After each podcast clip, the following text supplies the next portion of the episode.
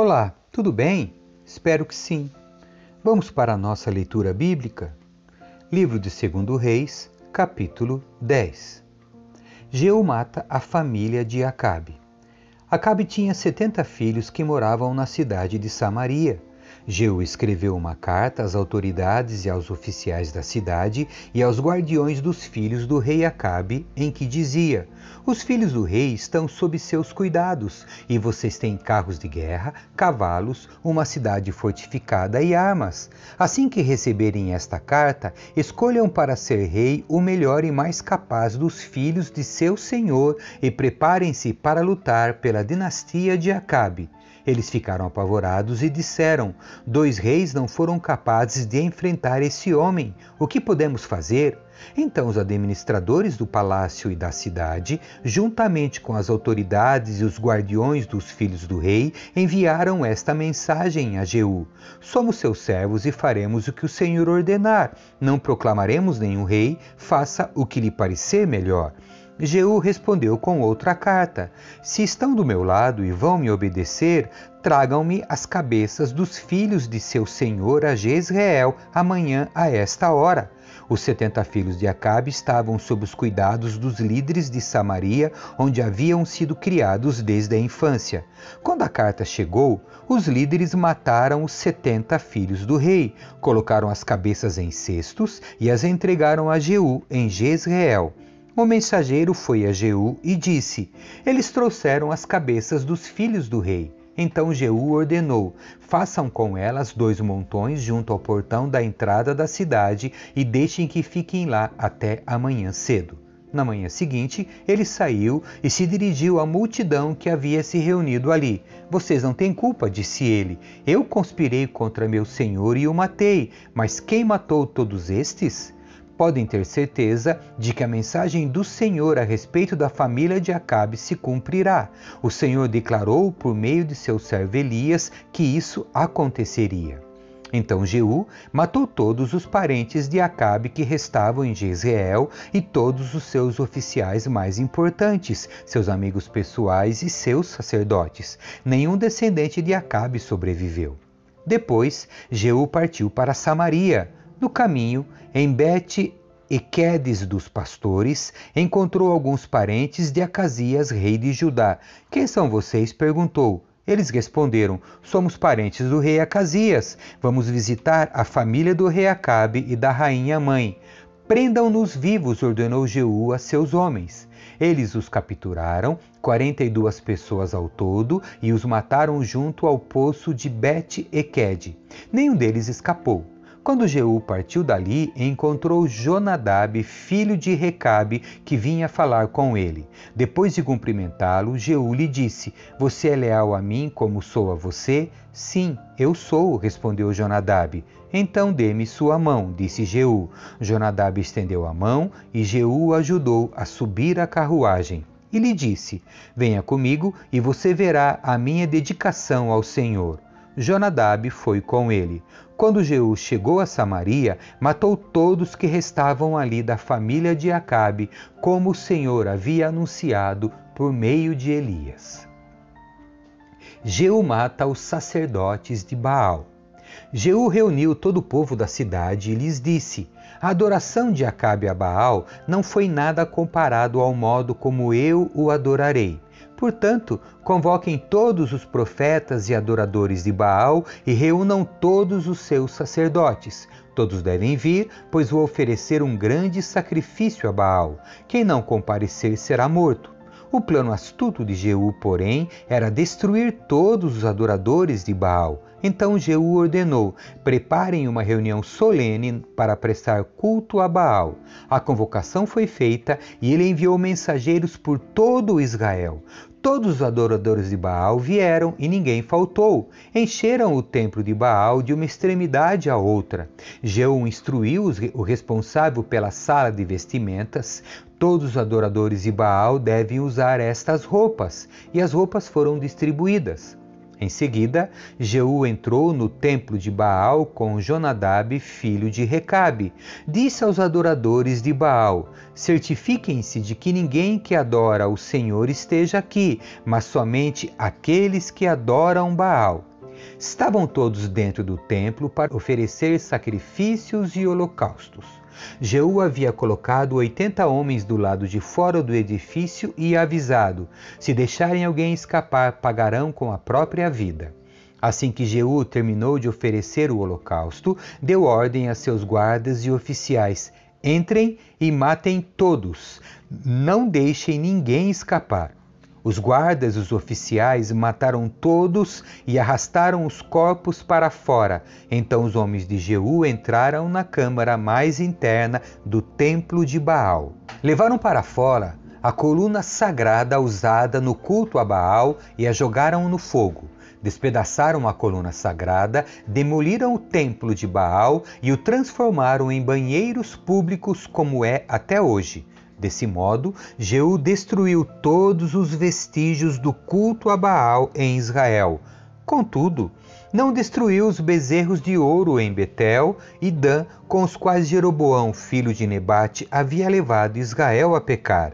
Ainda assim, o Senhor disse a Jeú: Você fez bem em seguir minhas instruções e destruir a família de Acabe.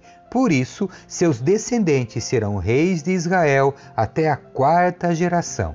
Mas Jeú não obedeceu de todo o coração à lei do Senhor, o Deus de Israel, não se afastou dos pecados que Jeroboão havia levado Israel a cometer. A morte de Jeú. Naquele tempo, o Senhor começou a reduzir o território de Israel. O rei Azael conquistou várias regiões do reino. A leste do rio Jordão, incluindo toda a terra de Gileade, desde a cidade de Aroer, perto do vale de Arnon, até Gileade e Bazã ao norte. Os demais acontecimentos do reinado de Jeú, tudo o que ele fez e a extensão de seu poder estão registrados no livro da história dos reis de Israel. Quando Jeú morreu e se reuniu a seus antepassados, foi sepultado em Samaria. Seu filho Jeoacás foi seu sucessor. Ao todo, Jeú reinou por 28 anos sobre Israel em Samaria. Capítulo 11 A rainha Atalia reina em Judá. Quando Atalia, mãe de Acasias, rei de Judá, soube que seu filho estava morto, começou a exterminar o restante da família real. Mas Jeozeba, filha do rei Jeorão e irmã de Acasias, pegou Joás, o filho mais pequeno de Acasias, dentre os outros filhos do rei que estavam para ser mortos, e o colocou com sua ama num quarto para escondê-los de Atalia. Assim, a criança não foi morta. Joás ficou escondido no templo do Senhor durante seis anos, enquanto Atalia governava o país. Rebelião contra Atalia. No sétimo ano do reinado de Atalia, o sacerdote Joiada mandou chamar ao templo do Senhor os comandantes dos mercenários cários e dos guardas do palácio. Firmou com eles um pacto solene e os fez jurar lealdade ali no templo do Senhor. Então lhes mostrou o filho do rei. Disse-lhes: Vocês devem fazer o seguinte uma terça parte dos que entrarem em serviço no sábado ficará de guarda no palácio real. Outra terça parte ficará de guarda na porta de Sur, e a última terça parte ficará na porta atrás dos outros guardas do palácio. Esses três grupos vigiarão o palácio. As outras duas companhias, que não estiverem em serviço no sábado, guardarão o rei no templo do Senhor. Posicionem-se em volta do rei, de armas na mão. Matem qualquer pessoa que tentar romper a defesa. Permaneçam com o rei aonde ele for. Os comandantes fizeram tudo que o sacerdote Joiada ordenou. Cada um levou seus oficiais ao sacerdote Joiada, tanto os que iam entrar em serviço naquele sábado como os que iam sair. O sacerdote lhes forneceu lanças e escudos que haviam pertencido ao rei Davi e que estavam guardados no templo do Senhor. Os guardas do palácio se posicionaram em volta do rei de armas na mão. Formaram uma fileira desde o lado sul do templo até o lado norte e ao redor do altar. Então Joiada trouxe Joás, filho do rei, para fora, pôs a coroa em sua cabeça e lhe entregou uma cópia da lei. Depois ungiram Joás e o proclamaram rei, e todos bateram palmas e gritaram: Viva o rei! A morte de Atalia. Quando Atalia ouviu o barulho dos guardas e do povo, foi para o templo do Senhor, onde o povo estava reunido.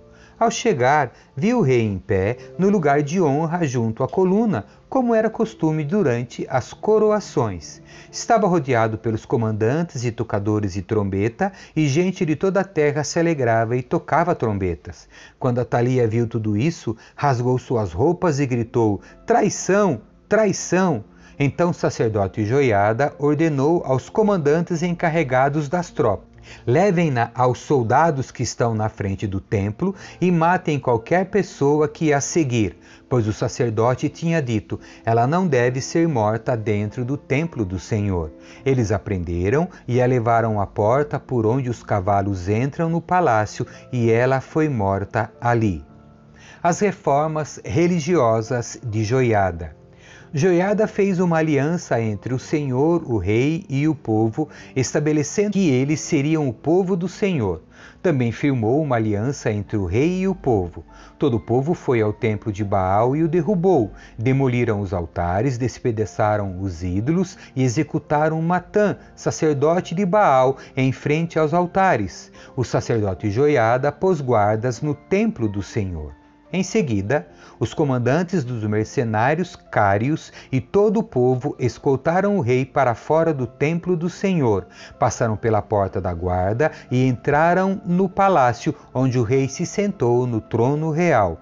Todo o povo do reino se alegrou e a cidade ficou em paz, pois Atalia tinha sido morta no palácio real.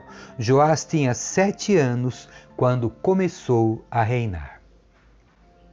Capítulo 12 Joás faz reparos no templo. Joás começou a reinar em Judá no sétimo ano do reinado de Jeú, rei de Israel. Reinou em Jerusalém por 40 anos. Sua mãe se chamava Zíbia e era de Berseba. Durante toda a vida, Joás fez o que era certo aos olhos do Senhor, como o sacerdote Joiada o orientava. Mesmo assim, não destruiu os santuários idólatras, e o povo continuou a oferecer sacrifícios e a queimar incenso nesses lugares. Certo dia, o rei Joás disse aos sacerdotes: Juntem toda a prata trazida como oferta sagrada ao templo do Senhor, tanto o imposto do censo e os pagamentos de votos, como as ofertas voluntárias. Cada sacerdote deve recolher a prata com um dos tesoureiros e usá-la para fazer os reparos necessários no templo. Contudo, no vigésimo terceiro ano do reinado de Joás, os sacerdotes ainda não haviam feito os reparos no templo. Então o rei Joás chamou Joiada e os outros sacerdotes e lhes perguntou: Por que ainda não fizeram os reparos no templo? Não recebam mais a prata dos tesoureiros, exceto a que for usada para reparar o templo.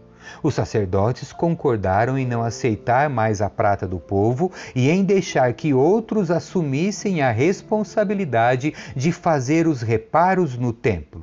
O sacerdote Joiada fez uma abertura na tampa de uma caixa grande e a colocou do lado direito do altar, na entrada do templo do Senhor. Os sacerdotes que guardavam a entrada colocavam na caixa todas as contribuições do povo. Sempre que a caixa ficava cheia, o secretário da corte e o sumo sacerdote pesavam a prata trazida ao templo do Senhor e a colocavam em sacolas. Entregavam a prata aos supervisores da construção, que a usavam para pagar os homens que trabalhavam no templo do Senhor, os carpinteiros, os construtores, os pedreiros e os cortadores de pedra. Também compravam a madeira e as pedras lavradas necessárias para fazer os reparos no templo do Senhor e pagavam outras despesas relacionadas à reforma do templo. A contribuição trazida ao templo não era usada para fazer taças de prata, nem cortadores de pavio, nem bacias, nem trombetas, nem outros utensílios de ouro ou prata para o templo do Senhor era entregue aos trabalhadores que a usavam para fazer os reparos no templo. Não se pedia que os supervisores da construção prestassem contas desse valor, pois eram homens de confiança.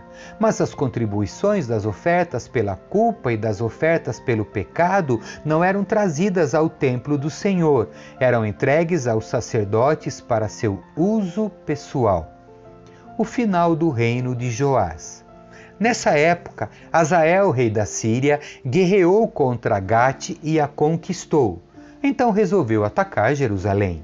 O rei Joás recolheu todos os objetos sagrados que Josafá, Jeorão e Acasias, os reis anteriores de Judá, tinham consagrado e os que ele mesmo consagrara. Enviou-os a Azael, junto com todo o ouro que havia na tesouraria do templo do Senhor e no palácio real com isso, Azael suspendeu o ataque a Jerusalém.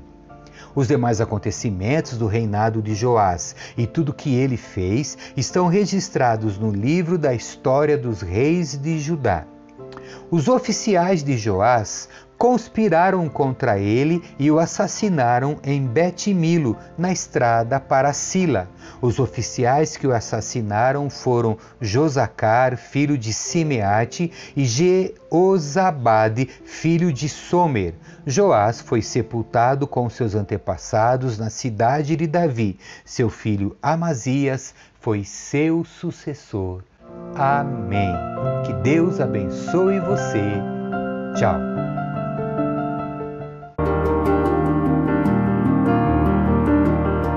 Escrevi o primeiro livro, ó Teófilo, relatando todas as coisas que Jesus fez e ensinou